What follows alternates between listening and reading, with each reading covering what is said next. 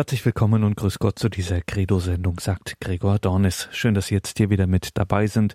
Immer wieder am Donnerstag blicken wir in die Heilige Schrift und hören da unter anderem auch Pater Hans Buob. Nicht wenige Menschen sind überzeugt, er gehört zu den begnadetsten Schriftauslegern im deutschsprachigen Raum. Vor einigen Jahren hat Pater Hans Buob, der Palutinerpater aus dem Exerzitienhaus St. Ulrich in Hochaltingen, Pater Hans Buob hat vor einigen Jahren hier das Lukas-Evangelium wirklich Vers für Vers Ausgelegt und diese Reihe, die Erkenntnisse, den geistlichen Gewinn, den man aus dieser Schriftauslegung ziehen kann, der ist so sensationell und so groß, dass wir da regelmäßig hineinhören. Derzeit sind wir im Lukas Evangelium im Kapitel 4. Es geht weiter mit dem Vers 31. Also wenn Sie sich das schon mal zurechtlegen wollen. Lukas Evangelium Kapitel 4 ab dem Vers 31, Lukas 4, 31, Pater Hans Buob. Ja, liebe Zuhörerinnen und Zuhörer, wir haben letztes Mal am Schluss noch den Auftritt Jesu, könnte man sagen, in seiner Heimat Nazareth betrachtet, wo sie ihn dann am Schluss umbringen wollten und er mitten durch die Menge hindurchschritt. Und da heißt es dann im nächsten Vers, eben 31, Jesus ging hinab nach Kapharnaum, einer Stadt in Galiläa, und lehrte die Menschen am Sabbat. Sie waren sehr betroffen von seiner Lehre, denn er redete mit göttlicher Vollmacht. Das heißt, Jesus ging hinab, eben von Nazareth nach Kapharnaum. Nazareth liegt etwa 500 Meter hoch. Kapharnaum am See Genezareth liegt 200 Meter unter dem Meeresspiegel. Also dann versteht man das. Jesus ging hinab nach Kapharnaum. Und er lehrte in der Synagoge. Das heißt, sein Wort war geistmächtig. Das ist wichtig. Schon im Vers 14 haben wir gelesen, Jesus kehrte von der Taufe im Jordan in der Kraft des Geistes nach Galiläa zurück. Wieder in der Kraft des Geistes. Das war eben nach der Taufe im Jordan. Und das ist für jeden von uns und vor allem für jeden Verkünder, aber für jeden, der mit Menschen spricht, gerade auch über Gott, ganz wichtig, dass er geistmächtige Worte spricht. Das heißt, dass ich den Heiligen Geist bitte, in meinem Wort gegenwärtig zu sein. Ja, mir das richtige Wort im richtigen Augenblick einzugeben. Das ist geistmächtig, dass die Herzen trifft. Bei Jesus war es ja nach der Taufe im Jordan, wo er ja den, diesen Geist empfangen hat, der dann die menschliche Natur Jesu gebraucht hat und durch sie gewirkt hat. Die Reaktion der Zuhörer auf sein Wort hin war äußerst stark. Man könnte sagen, wie bei einer Totenerweckung. Denn sie wurden wirklich vom Tod erweckt, aber geistig, durch das Wort. Es hat Leben in ihnen hervorgebracht. Sie konnten plötzlich anders sehen. Neu. Das heißt dann, in der Synagoge saß ein Mann, der von einem Dämon, eben einem unreinen Geist besessen war. Der begann laut zu schreien. Was haben wir mit dir zu tun, Jesus von Nazareth? Bist du gekommen, um uns ins Verderben zu stürzen? Ich weiß, wer du bist, der Heilige Gottes. Also dieses geistmächtige Wort Jesu stöbert auch den unreinen Geist in diesem Mann auf. Dieses geistmächtige Wort hält die Hölle nicht aus. Und dieser Mann war sicher regelmäßig in der Synagoge, jeden Sabbat. Aber die Worte der Schriftgelehrten haben den Dämonen keine Gewalt angetan. Es heißt ja einmal, Jesus sprach mit Vollmacht und nicht wie unsere Schriftgelehrten. Ich denke, das ist, ganz entscheidend. Und so kann ein Wort mit Vollmacht gesprochen, eine Verkündigung mit Vollmacht gesprochen, Menschen Freiheit schenken. Freiheit von Bedrängnissen. Und dieser Dämon, in diesem Falle, der spricht ja von uns. Willst du uns ins Verderben stürzen? Also das Wort Jesu bringt sie alle zum Zittern. Und denken Sie an die Versuchung Jesu in der Wüste. Mit Worten Gottes vertrieb Jesus den Teufel. Erinnern Sie sich? Er hat ihn, dem Satan, in jeder Versuchung immer ein Wort Gottes aus Deuteronomium entgegengehalten. Es steht geschrieben. Und er musste weichen. Ich denke, liebe Zuhörer, wir schätzen das Wort Gottes als geistgewirktes Wort nicht so, wie es sein sollte. Jesus sagt ja, mein Wort ist Geist und ist Leben. Aber ich muss auch den Geist Gottes bitten, in meinem Wort gegenwärtig zu sein, wenn ich es lese, vor allem vorlese oder wenn ich zu Menschen spreche.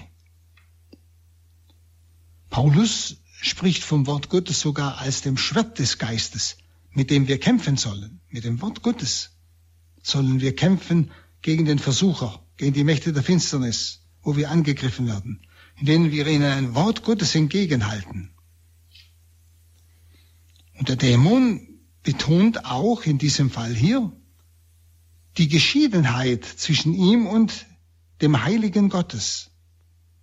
Das Wort des Dämon, ob er sie verderben wolle, nicht willst du uns jetzt schon verderben, das ist ja eigentlich eine Bitte, es nicht zu tun. Aber Jesus ist gekommen, um die Dämonen und die Hölle zu verderben. Er sagte, das ist das Zeichen. Nicht? für die Wahrheit deines Wortes. Und die Welt des Heiligen, nicht? Wir wissen, wer du bist, der Heilige Gottes, nicht? Und die Welt des Heiligen bricht gleichsam in die Welt des Dämonischen ein, wie Licht in Finsternis. Und Finsternis hält das Licht nicht aus. Dann 35, da befahl ihm Jesus, schweig und verlasse ihn. Der Dämon warf den Mann mitten in der Synagoge zu Boden und verließ ihn, ohne ihn jedoch zu verletzen. Da, all, da waren alle erstaunt und erschrocken, und einer fragte den anderen, was ist das für ein Wort? Mit Vollmacht und Kraft befiehlt er den unreinen Geistern und sie fliehen. Und sein Ruf verbreitete sich in der ganzen Gegend. Also Jesus braucht kein exorzistisches Mittel, es genügt sein befehlendes Wort. Und der Dämon verstummt, wie es heißt. Und er kann nicht mehr schaden. Das ist eben die Mächtigkeit seines Verkündigungswortes. Schauen Sie, die Wüstenväter, die haben gegen jede Versuchung ein bestimmtes Wort Gottes zusammengeschrieben. Und wenn eine Versuchung kam, haben sie dieses entsprechende Wort Gottes dieser Versuchung entgegengehalten und damit die Versuchung besiegt. Schwert des Geistes, vollmächtiges Wort. Und wissen Sie, auch das Wort Gottes lesen, für sich betrachten, lesen, ist wie eine Nahrung, die ich aufnehme. Es ist nicht wie bei einer Zeitung, die ich lese, sondern es ist Wort Gottes, das in mir etwas bewirkt, das Veränderung schafft, weil es Heiliger Geist in sich birgt. Und Heiliger Geist ist schöpferischer Geist, ist umwandelnder Geist, ist befreiender Geist. Das ist Wort Gottes. Ich denke, wenn unsere Leute, wenn wir mehr das Wort Gottes lesen würden, statt anders, andere fromme Bücher, ist nichts dagegen, verstehen Sie. Aber mehr auch das Wort Gottes. Wir würden einen viel schärferen Sinn bekommen für Unterscheidung der Geister. Wir würden geschärft werden in unserem, ja, diesen Gott immer tiefer erkennen wahrnehmen, das alles bewirkt das Wort Gottes. Dann heißt es, Jesus nach diesem Ereignis da in der Synagoge, nach dieser, nachdem dieser Mann befreit war, heißt es in 38, Jesus stand auf, er war ja in der Synagoge und hat sich gesetzt, als Lehrer, als Lehrer setzt er sich, verließ die Synagoge und ging in das Haus des Simon. Die Schwiegermutter des Simon hatte hohes Fieber und sie baten ihn, ihr zu helfen. Er trat zu ihr hin, beugte sich über sie und befahl dem Fieber zu weichen. Da wich es von ihr und sie stand sofort auf und sorgte für sie. Also es heißt, Jesus verlässt die Synagoge und geht in das Haus des Simon. Das ist so ein Beispiel wieder. Das Wort Gottes will nicht irgendetwas erzählen, was dieser Jesus getan hat, sondern es ist Wort Gottes, das etwas offenbaren will, was wir nicht wissen können. Und es heißt, Jesus verlässt die Synagoge und geht in das Haus des Petrus. Haus des Petrus ist immer das Bild für die Kirche. Schiff des Petrus, Bild für die Kirche. Das heißt also, es ist ein Bild für den Übergang vom Alten Testament, Synagoge, in die Kirche, in das Neue Testament, das Haus des Simon. Das ist der tiefere Sinn. Und die Schwiegermutter hatte hohes Fieber. Im Griechischen heißt es, Jesus steht über ihr. Also ein Zeichen seiner Macht über die Krankheit ist damit gemeint. Er steht über ihr. Und wieder ist es sein geistmächtiges Wort, das sie so gesund macht, und zwar so gesund macht, dass auch alle Folgen der Krankheit, nämlich Schwächen und Müdigkeit, dass auch alle Folgen der Krankheit verschwanden im Augenblick. Und zwar so, dass sie gleich die Kraft hatte, sie zu bedienen. Ja, das ist die Kraft des geistmächtigen Wortes, das die ganze Kraft wiederherstellt. Er sprach nicht die Frau an, in dem Fall, sondern er sprach die Krankheit an, wie einen Dämon und er befahl dem Fieber zu weichen. Da wich es von ihr. Ja? Dann 40, als die Sonne unterging, brachten die Leute ihre Kranken, die alle möglichen Leiden hatten, zu Jesus. Er legte jedem Kranken die Hände auf und heilte alle. Von vielen fuhren auch Dämonen aus und schrien, du bist der Sohn Gottes. Da fuhr er sie schroff an und ließ sie nicht reden, denn sie wussten, dass er der Messias war. Also die Stadt Kapharnaum wurde durch diese beiden Machttaten mobilisiert. Zuerst die Machttat in der Synagoge, wo dieser Mann vom Dämon befreit wurde, dann die Machttat im Haus des Simon, dass die Schwiegermutter sofort gesund war, und zwar total, alle Kräfte wiederhergestellt waren, das hat die ganze Stadt mobilisiert. Und so brachten sie am Abend alle ihre Kranken zu Jesus. Das heißt, zu jedem Einzelnen beugte er sich herab und heilte und befreite sie durch Handauflegung, als wörtlich. Er beugte sich zu jedem Einzelnen herab und heilte und befreite sie durch Handauflegung. Jeden, nicht allgemein. Wieder die Kraft seines Wortes und die Handauflegung gründen gleichsam in Jesus, in ihm. Dort haben sie den Grund, die Quelle der Kraft, sowohl die Handauflegung wie das Wort. Dann 41, von vielen fuhren auch Dämonen aus und schrien. Also die Schreie der Dämonen zeigen, dass manche Krankheiten dämonisch verursacht waren.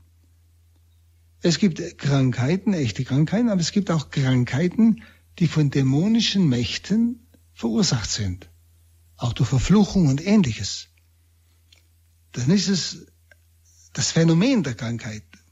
Und wenn die Macht gebannt ist, dann ist auch das Phänomen Krankheit weg. Das heißt, der Mensch kann dann gesunden. Denn das, was zerstört worden ist, das kann dann leicht gesunden.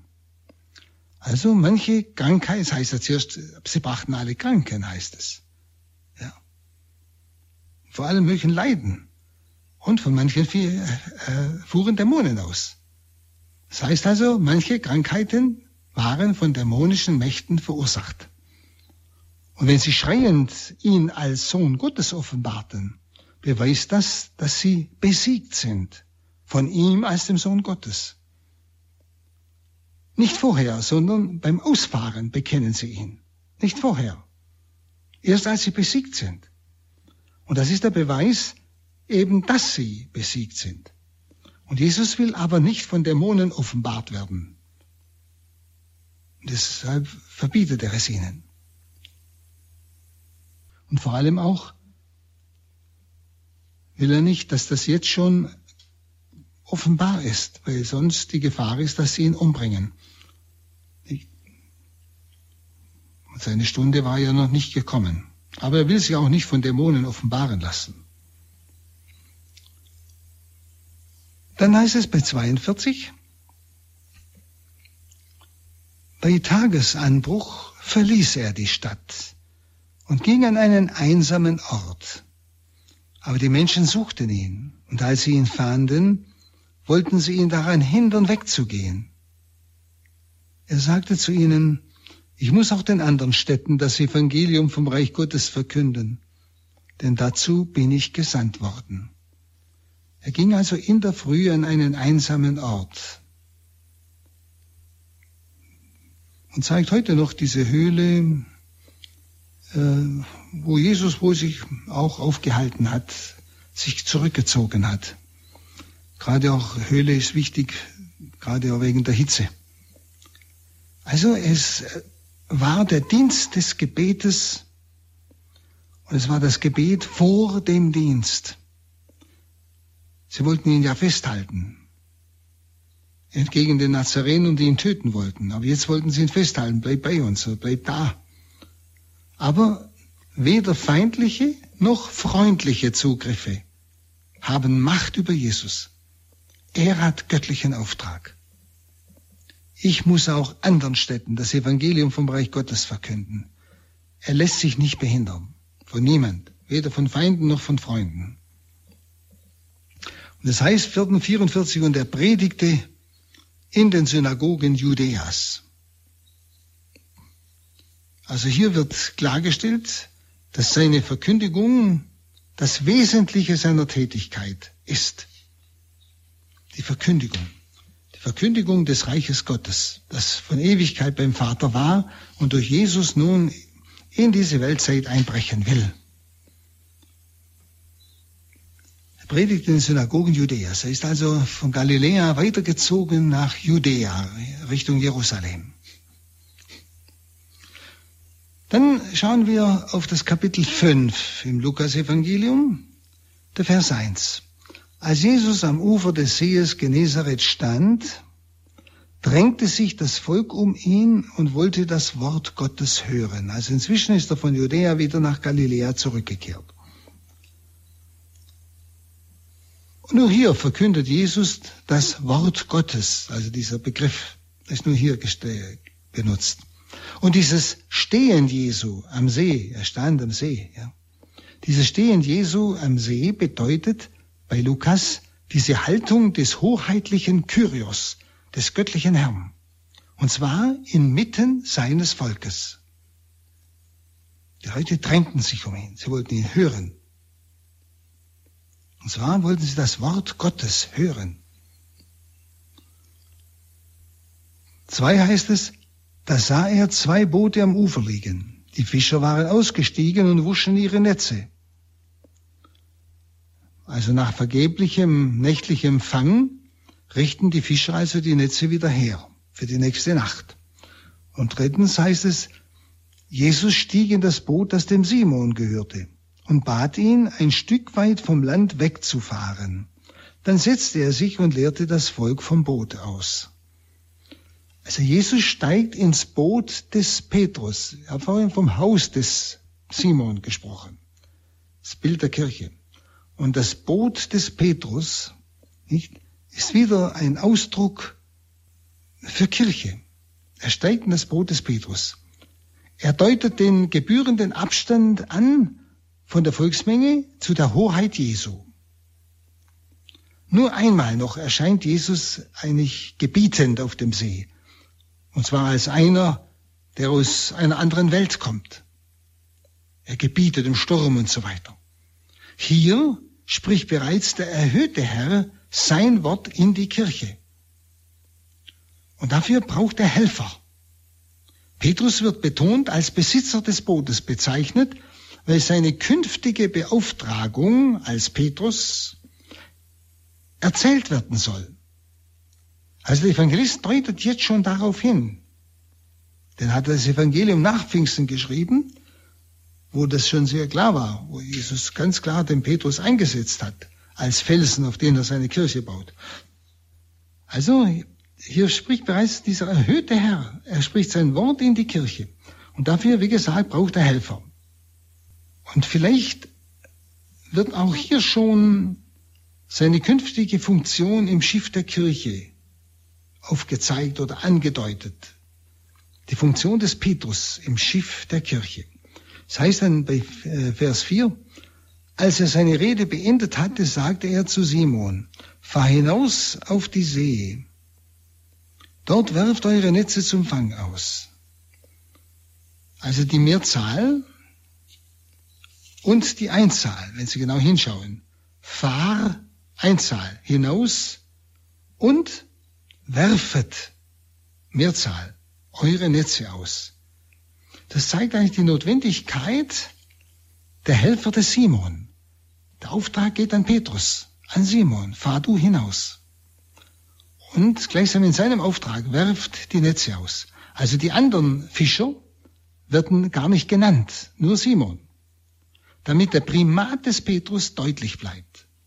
Wenn Sie, das sind immer wieder diese Stellen, die durchs ganze Evangelium gehen, die immer wieder ganz klar Petrus als den Felsen, als den ersten Apostel, dem Jesus Vollmacht gegeben hat, wie er sie keinem anderen Apostel gegeben hat, angedeutet werden. Also die anderen Fischer sind gar nicht genannt, damit eben der Primat des Petrus deutlich bleibt. Und auf den Befehl des Petrus hin machen sich alle auf mit ihren Booten. Das ist diese Einzahl. Fahr du, Petrus, hinaus. Und ihr alle, werft eure Netze aus. Eben auf Befehl des Petrus. Er fährt ja hinaus, mit ihnen. Und das Vers 5. Simon antwortete ihm, Meister, wir haben die, wir haben die ganze Nacht gearbeitet und nichts gefangen. Doch wenn du es sagst, werde ich die Netze auswerfen. Also was in günstiger Nacht nicht gelang, Fischen tut man ja bei Nacht, was in der günstigen Nacht nicht gelang, soll zu ungünstiger Tageszeit Erfolg bringen. Schon eigenartig. Und Simon ist zum Gehorsam bereit. Und das ist wichtig. Hier sehen wir bereits die Frucht des Gehorsams. Und man kann auch sagen, das deutet auch hin auf die Fruchtlosigkeit des Ungehorsams, wie wir es heute sehr viel finden in der Kirche. Simon ist zum Gehorsam bereit, denn er hat das Wort Jesu gehört. Und er sagt, auf dein Wort hin. Er hat sein Wort jetzt gehört. Jesus hat ja gerade gepredigt.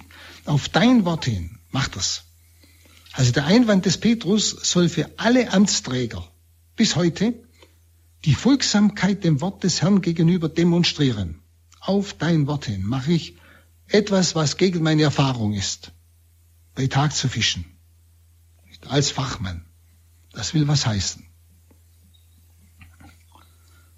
Und dann sechstens, Vers 6, das taten sie und sie fingen eine so große Menge Fische, dass ihre Netze zu reißen drohten. Deshalb winkten sie ihren Gefährten im anderen Boot. Sie sollten kommen und ihnen helfen. Sie kamen und gemeinsam füllten sie beide Boote bis zum Rand so dass sie fast untergingen. Also sie fangen eine große Fischmenge.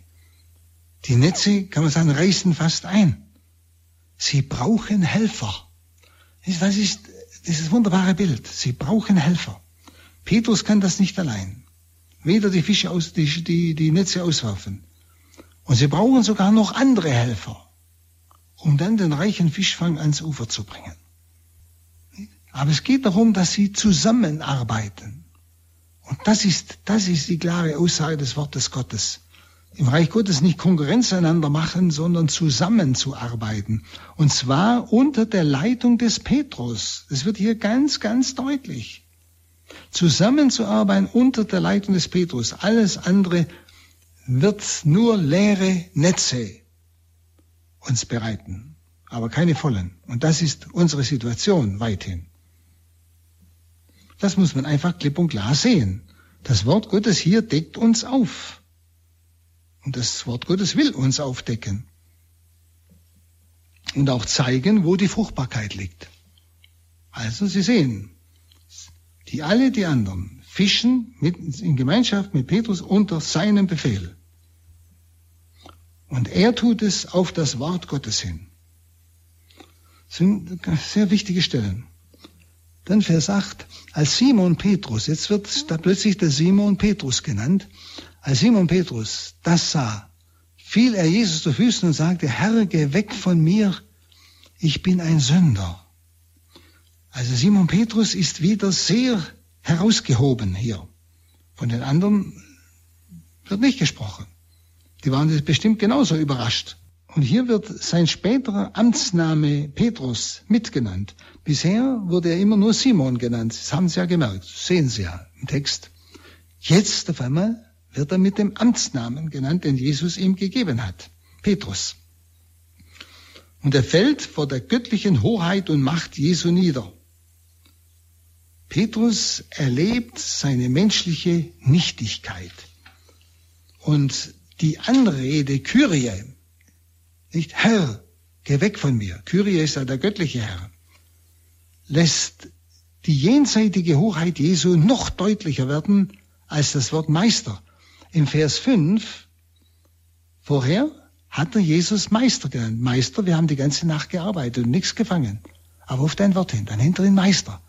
Jetzt hat er seine, seine Macht erlebt, seine Hoheit. Er fällt vor ihm nieder. Er nennt ihn nicht mehr Meister, er nennt ihn Kyrie. Göttlicher Herr, geh weg von mir. Merken Sie diesen Wandel. Und hier deutet sich auch schon der spätere Fall und seine Bekehrung an.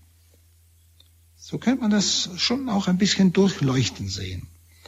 Der Petrus, der niederfällt und den Kyrios anerkennt und bestaunt. Und deshalb nennt Lukas ihn Aner Hamatolos Aimi. Ich bin ein sündiger Mensch, sagt Petrus. Also so ein Hinweis auf sein Versagen einmal. Ich bin ein sündiger Mensch. Das zeigt auch, dass die Bedeutung des Petrus ganz von der Gnadentat Jesu her begründet ist. Er ist ein sündiger Mensch. Aber dass Petrus der Erste ist und alles leidet und uns die Garantie der Wahrheit gibt, ist nicht die Fähigkeit des Petrus. Er ist ein sündiger Mensch. Und so kann, muss es jeder seiner Nachfolger sagen, bis heute. Sondern es zeigt, dass die ganze Bedeutung des Petrus und jedes Nachfolgers, jedes Papstes ganz von der Gnadentat Jesu her begründet ist. Jesus holt damals wie heute Sünder in seinen Dienst. Petrus drückt das klar aus. Ich bin ein sündhafter Mensch. Wir ärgern uns zwar oft über das Sündhafte in der Kirche, über das Schwache und Versagende in der Kirche, auch gerade äh, in den Amtsträgern, aber auch in den Gliedern. Das gilt für alle.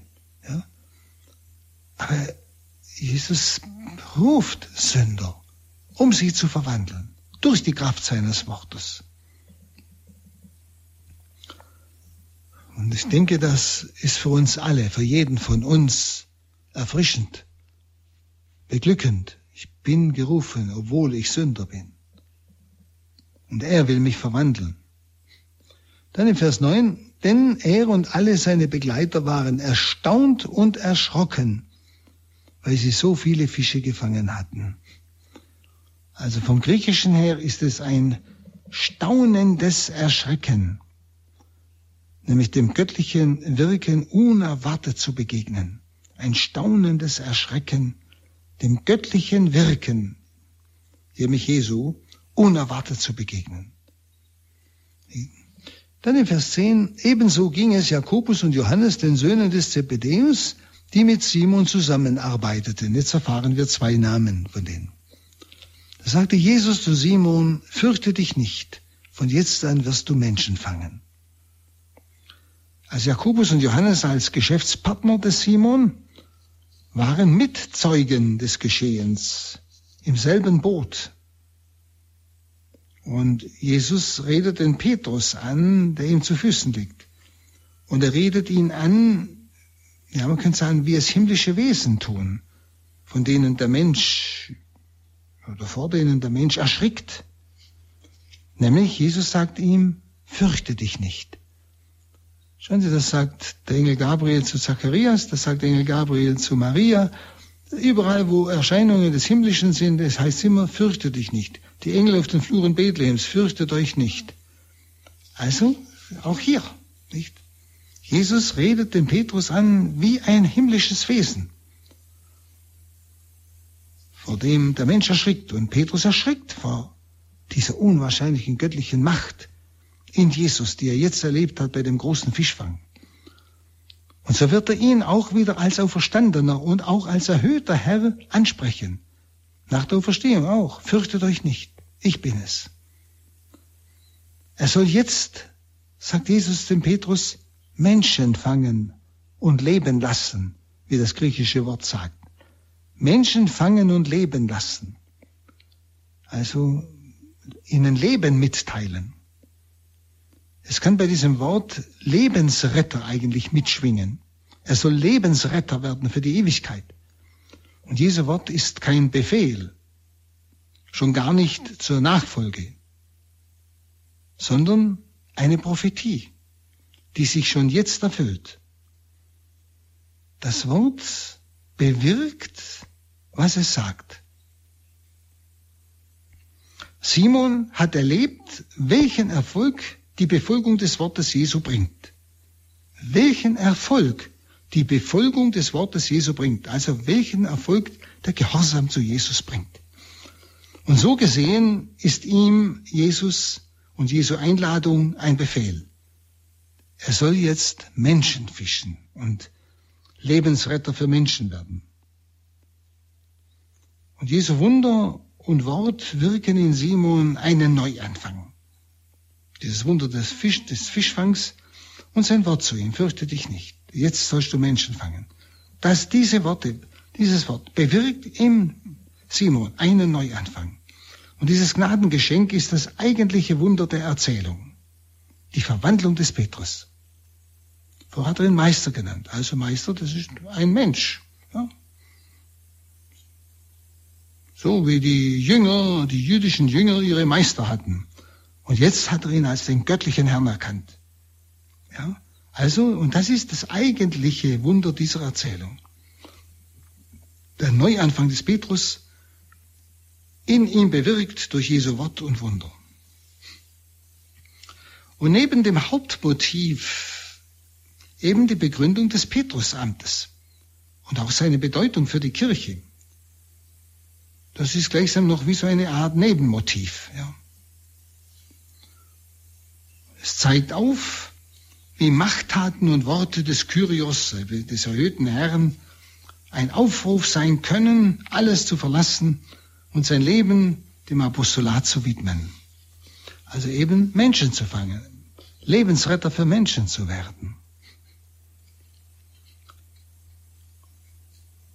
Dann kommt ein weiterer Schritt, das ist der Vers 12, die Heilung eines Aussätzigen.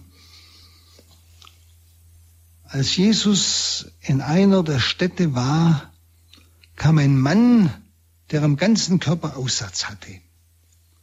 Und sobald er Jesus sah, warf er sich vor ihm zu Boden und bat ihn, Herr, wenn du willst, kannst du machen, dass ich rein werde. Aussätzige, gerade auch dieser Aussätzige, hält sich an das Gesetz, indem er Jesus nicht berührt. So, das heißt einfach, er warf sich vor Jesus auf den Boden. Er wirft sich zu Boden, wenn und sagt ihm, wenn du willst. Das ist die eigentliche Grundhaltung vor Gott. Herr, wenn du willst. Dein Wille ist Heilswille. Und es ist gleichsam eine Auslieferung an Gott. Alles Gott zu überlassen, wenn du willst. Kannst du mich heil machen? Wenn nicht, dann, ja, dann sterbe ich eben. Aber es ist eine totale Auslieferung an Gott. Und das heißt, da streckte Jesus die Hand aus, berührte ihn und sagte, ich will es, werde rein. Im gleichen Augenblick verschwand der Aussatz. Also Jesus berührt ihn. Schauen Sie müssen ja denken, diese Aussätzigen, die waren hinausgestoßen in die Einsamkeit. Dass er überhaupt in die Stadt hineingekommen ist, ist ja schon etwas fast Verbotenes, ja. Aber sie waren praktisch vereinsamt, niemand hat sie berührt, weil man sonst unrein wird nach dem Gesetz. Sie durften auch nicht zu den Menschen, damit niemand eingesteckt wird. Also es waren Menschen, die, denen sich niemand mehr zuwendete. Und jetzt, ist, jetzt kommt Jesus und er berührt ihn, ohne Angst zu haben, dass er jetzt ja unrein würde. Er berührt ihn. Das ist ein Ausdruck der Zuwendung. Das, was dieser Mensch vor allem braucht. ein Ausdruck der Liebe, ein Ausdruck der Barmherzigkeit. Und genau das heilt auch. Die Zuwendung, die Liebe, die Barmherzigkeit heilt. Wie die heilige Hildegard von Bingen sagt, das wichtigste Heilmittel für Seele und Leib ist die Barmherzigkeit. Und Jesus befahl ihm, erzähl niemand davon, sondern geh, zeig dich dem Priester und bring das Reinigungsopfer dar, wie es Mose angeordnet hat. Das soll für sie ein Beweis deiner Heilung sein. Also, äh, Moses hat im Gesetz festgelegt, wenn jemand heil geworden ist, muss er zum Priester, der muss es feststellen und ein Opfer darbringen zum Beweis, dass er heil ist. Und Jesus sagt ihm, erzähl niemand, bis die Priester die Heilung bestätigt haben. Und so wird er gleich, können wir sagen, zum Evangelisten, nicht? Nämlich, es heißt, sein Ruf verbreitete sich immer mehr, so dass die Menschen von überall herbeiströmten. Sie alle wollten ihn hören und von ihren Krankheiten geheilt werden, doch er zog sich an einen einsamen Ort zurück, um zu beten. Aussatz war Krankheit zum Tod, also unheilbar, außer durch ein Wunder. Und deshalb ist es eine außergewöhnliche Heilung, die hier geschildert wird. Und das verbreitet sich unheimlich rasch natürlich. Und alle suchen ihn. Alle suchen ihn, heißt es. Aber warum? Um heil zu werden. Das heißt sicher auch ihn zu hören, aber vor allem um heil zu werden. Es ist immer wieder die Frage, die wir uns schon mal gestellt haben.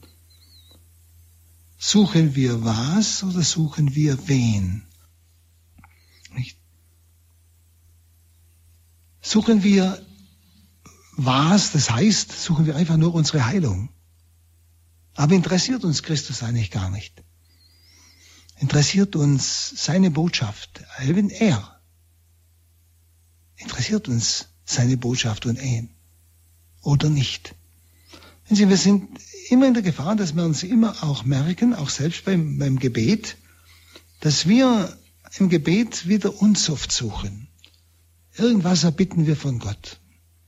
Aber suchen wir wirklich ihn, ihn und seine Heilsbotschaft? Das ist eine Frage, die ich mir immer wieder stellen muss. Und da werden wir, glaube ich, ich kann sagen, wir öfters erschrecken. Dass wir eigentlich nicht ihn gesucht haben, sondern wir haben irgendetwas gesucht, nämlich etwas, was wir von ihm haben wollten, aber nicht ihn. Er hat uns eigentlich weniger interessiert. Das ist erschreckend, wenn man das einmal bei sich wahrnimmt und zugesteht. Aber dann ist auch Umkehr möglich. Und darum heißt es, Jesus zog sich an einen einsamen Ort zurück, um zu beten. Er geht immer wieder weg. Immer wieder verbindet er sich mit dem Vater und er bittet zuerst die Gnade, um das Nächste wieder zu tun, um wieder wirklich geistgewirkte Worte zu haben. Das ist dieses Beispiel, das wir uns in aller Pastoral immer merken müssten. Nicht bloß in der offiziellen Pastoral der Pfarrei, sondern auch in der Pastoral, die jeder Getaufte ausübt. Eben, wenn ich unter Menschen lebe als Christ und vielleicht auch einmal das ein und andere Wort sagen kann, je nachdem, nicht? Dass ich vorher zuerst bete und um die Kraft bitte, um den Geist bitten, dass er in meinem Wort gegenwärtig ist. dass er in den Zuhörern wirklich etwas aufdeckt und erkennen lässt. Das können wir nicht machen. Dann das nächste Kapitel ist diese Heilung eines Gelähmten. Kapitel 5, Vers 17. Eines Tages, als Jesus wieder lehrte, saßen unter den Zuhörern auch Pharisäer und Gesetzeslehrer.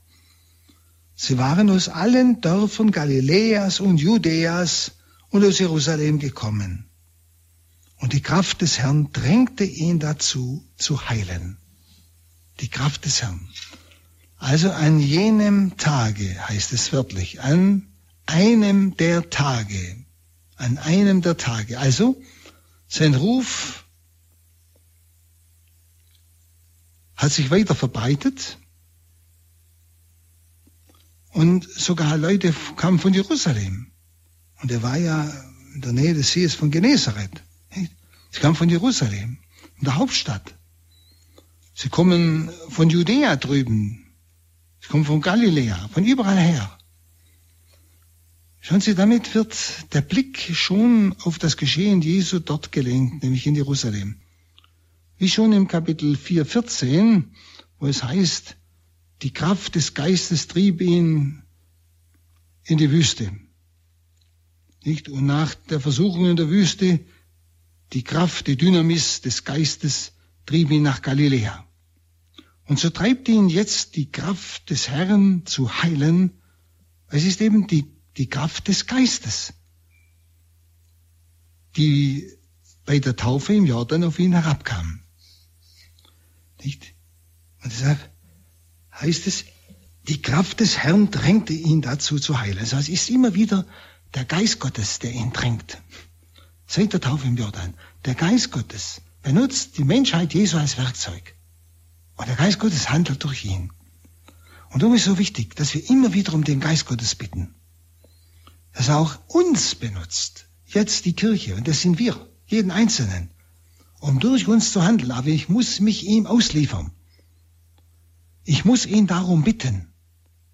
Vor allem, was ich beginne und tue und rede. Das heißt dann in Vers 18, da brachten einige Männer einen Gelähmten auf einer Tragbare. Sie wollten ihn ins Haus bringen und vor Jesus hinlegen. Weil es ihnen aber wegen der vielen Leute nicht möglich war, ihn hineinzubringen, stiegen sie aufs Dach, deckten die Ziegel ab und ließen ihn auf einer Tragbare in die Mitte des Raumes hinunter, genau vor Jesus hin. Also sie deckten das Dach ab, ein Zeichen, dass wahre Glaube durch kein Hindernis abzuhalten ist. Und es geht um ihren Glauben, mit dem sie diesen Gelähmten daherbringen. Nicht?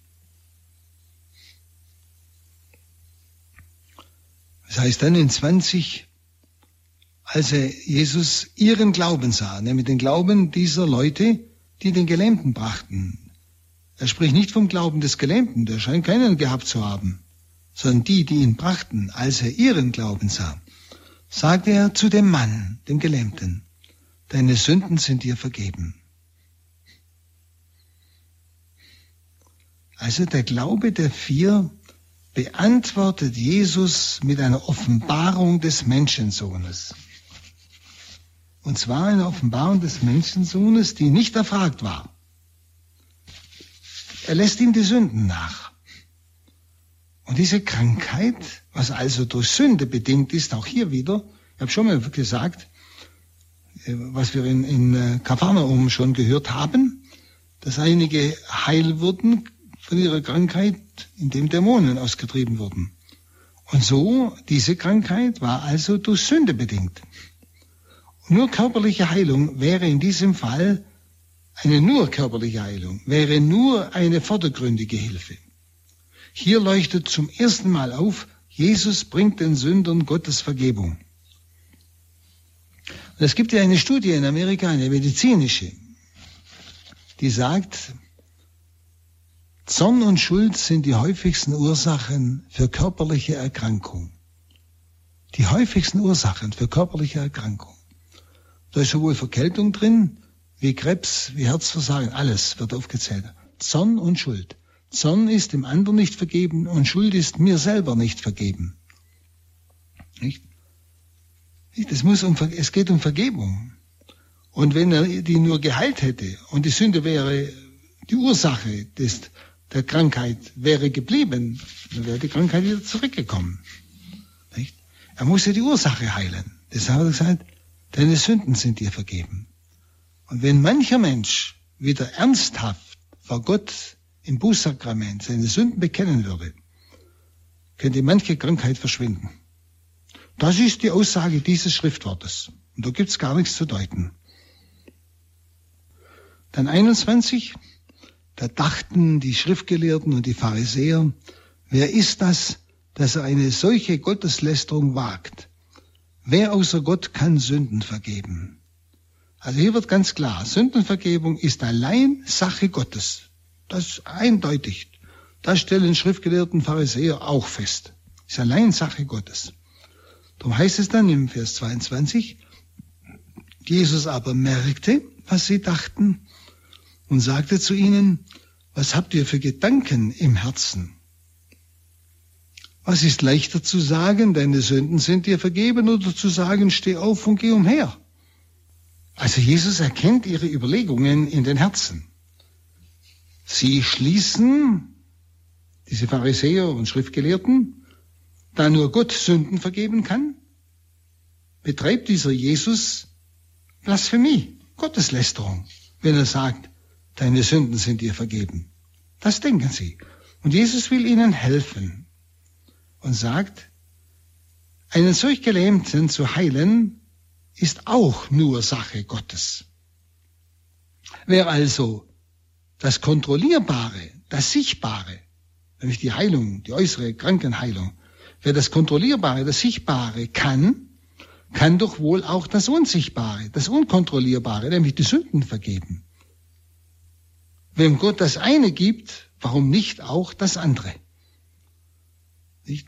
Und deshalb sagt er, nicht? steh auf und geh umher. 24 heißt es dann, ihr sollt aber erkennen, dass der Menschensohn die Vollmacht hat, hier auf Erden Sünden zu vergeben. Und er sagte zu dem Gelähmten, ich sage dir, steh auf, nimm deine Bahre und geh nach Hause. Also Jesus nennt sich jetzt Menschensohn. Ihr sollt erkennen, dass der Menschensohn die Vollmacht hat. Jesus nennt sich selber Menschensohn, und zwar nach Daniel 7,14. Menschensohn ist der vorausgesagte Messias.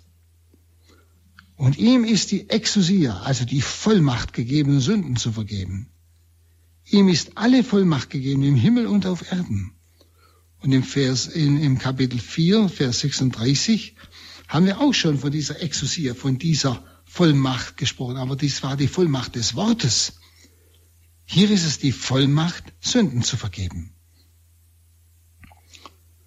Und dann im Vers 25, im gleichen Augenblick stand der Mann vor aller Augen auf, er nahm die Tragbare auf, der er gelegen hatte, und ging heim, Gott lobend und preisend. Also er trug seine Bahre. Das heißt, er war erstarkt und pries Gott. Überlegen Sie mal, ein Gelähmter, da sind die Muskeln, alles ist doch schlapp. Auch wenn er geheilt ist, muss alles zuerst mal regenerieren. Nein, er kann aufstehen, nimmt seine ganze Bahre und schleppt sie heim. Das heißt, er war total erstarkt. Er hat also alle Kräfte zurückbekommen. Er war voll hergestellt, so wie die Schwiegermutter des Petrus, was wir von ihr gesagt haben. Auch hier. Es war vollständige Heilung. Und in Vers 26 heißt es dann, da gerieten alle außer sich. Sie priesen Gott und sagten voller Furcht, heute haben wir etwas Unglaubliches gesehen. Also die Menschen sahen Außergewöhnliches. Und darauf kann man nur mit Gottlobes, also mit Gotteslob oder auch mit Furcht antworten, mit Gottesfurcht. Eben weil es den Menschensohn gibt, gibt es Sündenvergebung. Und wir erkennen die vergebende Gnade Gottes im Wirken Jesu an uns. Und das ist das Wunderbare, was uns hier offenbart wird und was dann Jesus den Aposteln an Vollmacht gibt. Denn er ist ja wieder zum Vater heimgekehrt. Ja, wer vergibt uns heute die Sünden? Deshalb hat er ja die Apostel nach der Auferstehung praktisch beauftragt. Er hat ihnen seine Sendung übertragen, die er vom Vater bekommen hat, seine ganze Sendung. Er hat sie zu Priestern geweiht, würden wir heute sagen. Er hat ihnen Abendmahl die Vollmacht gegeben, tut dies zu meinem Gedächtnis. Und er hat nach der Auferstehung ihnen gesagt, sie angehaucht, ihnen den Heiligen Geist vermittelt, wem ihr die Sünden nachlasst, denen sind sie nachgelassen. Wem ihr sie behaltet, dem bleiben sie behalten. Also, diese Versöhnung, diese Vergebung, nach der die ganze Menschheit schreit, ist bis heute möglich.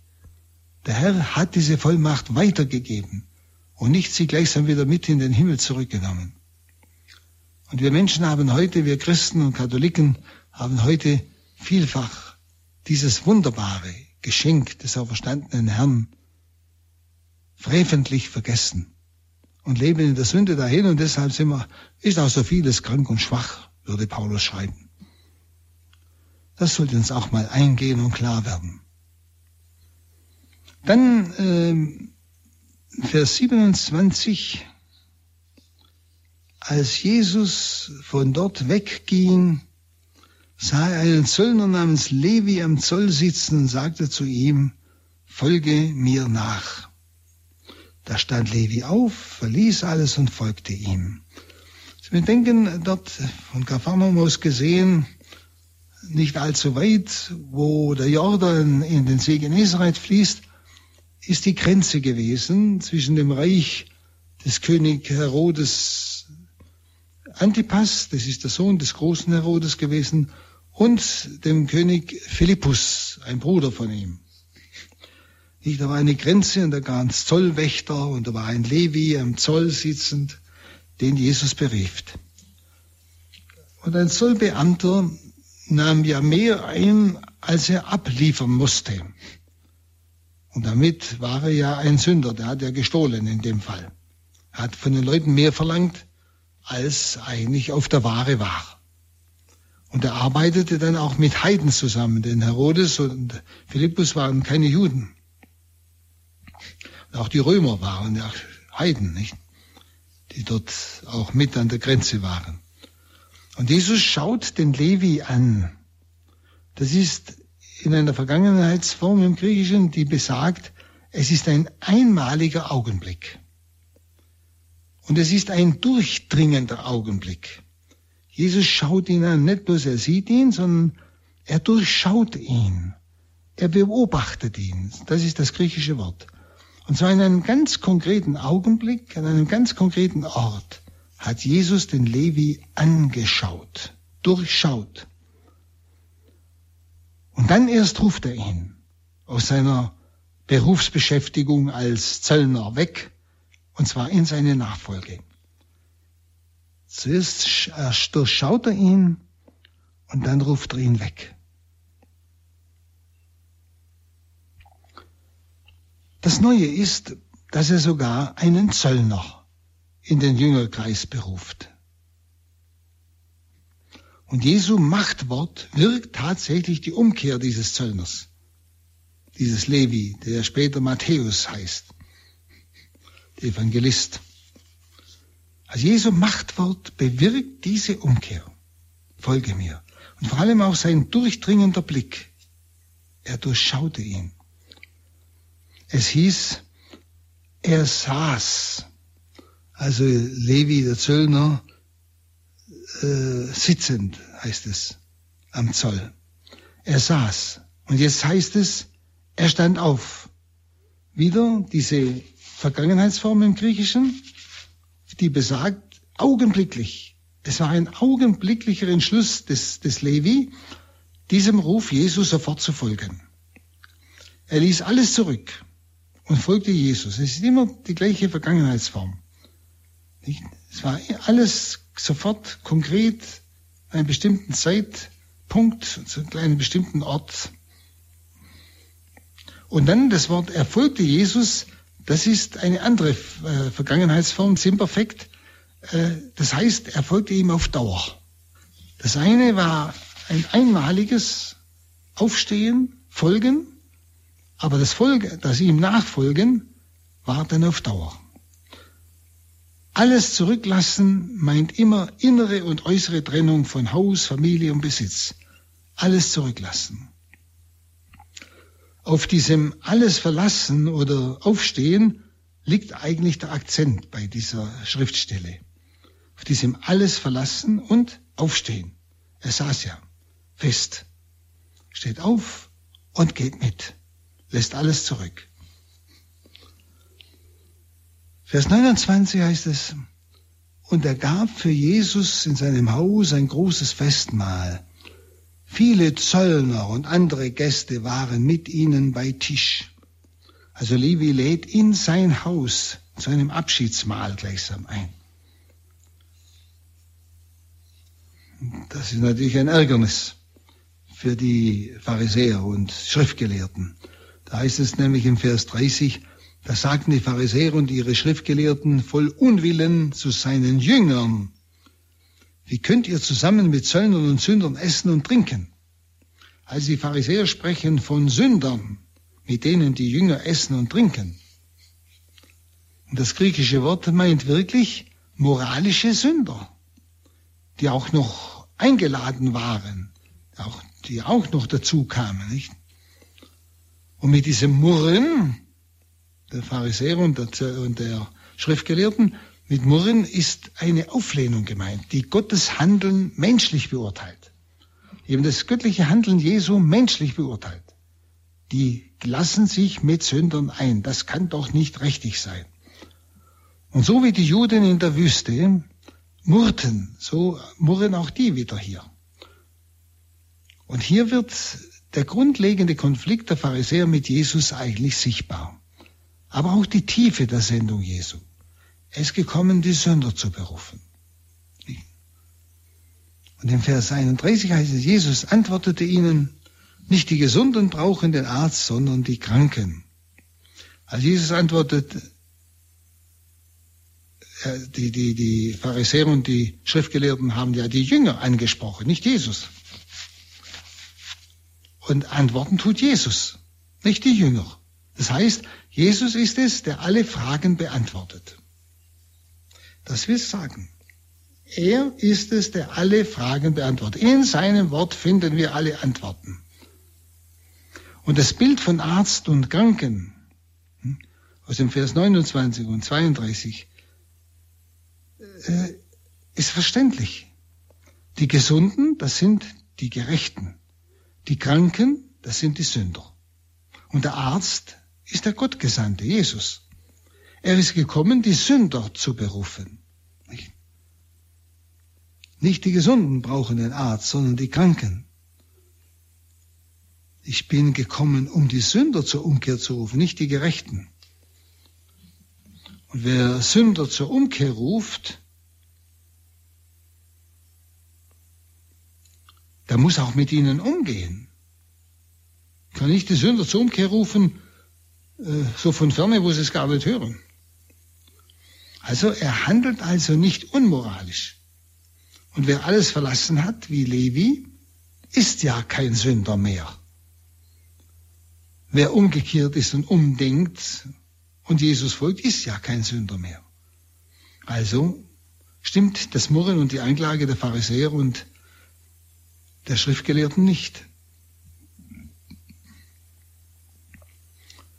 Aber das ist auch so etwas, wo wir sehr leicht ins Murren oder Meckern kommen. Nicht, dass wir manchmal uns zu gerecht vorkommen. Gerecht in dem, in dem Sinn, wie hier es gemeint ist, das ist so gerechtfertigt. Wir fühlen uns gerechtfertigt. Wir fühlen uns nicht mehr als Sünder. Wir sind uns nicht mehr bewusst, dass wir auch Versöhnung brauchen. So gleichsam, wir sind schon recht, wenn nur alle so wären. Also das ist Hochmut. Und deshalb ich gesagt, Jesus ist nicht gekommen, um Gerechte zu berufen, die sich so recht vorkommen. Die brauchen ja, die brauchen ja keine Versöhnung. Verstehen Sie? Sondern er ist gekommen, die Sünder zu berufen. Und wenn ich mich als Sünder weiß, dann darf ich mich auch berufen fühlen von ihm. Und von ihm angesprochen fühlen. So wie der Levi. Das heißt dann, äh, Jesu rufen nach Sündern meint eben ein Werben um den Sünder. Und deshalb auch der Zusatz, Eis Metanoi. Das heißt also, zur Sünd, äh, den Sünder zum Umdenken zu rufen. Es ist hier immer mit über, übersetzt mit Umkehr. Es heißt ja wörtlich zum Umdenken. Wenn Sie, wir denken ja alle immer von uns her, also egoistisch. Das kommt von der Ursünde her, sein wollen wie Gott, sich zum Maß der Dinge machen, von mir her zu urteilen. Und umdenken heißt von Jesus her, von Gott her, denken, fühlen, urteilen, die Dinge anschauen. Also deshalb heißt es, äh, den Sünder zum Umdenken zu rufen. Und hier offenbart sich eben die sündersuchende Liebe Gottes. Und dazu bin ich gekommen, sagt Jesus. Und zwar im Perfekt. Das heißt, es ist das ganze Erdendasein Jesu gemeint. Sein ganzes Erdendasein dient nur, die Sünder zum Umdenken zu bringen. Und die Kirche, die ja eigentlich aus gereinigten Sündern besteht, findet eigentlich hier an diesen Worten Jesu die Norm ihres Verhaltens zu den Sündern. Die Norm. Nämlich, dass es der Sinn ist unseres Lebens, wirklich die Sünder zur Umkehr zu rufen. Vielleicht machen wir hier wieder eine kleine Zäsur, versuchen das nächste Mal noch das weiter zu betrachten und zu denken.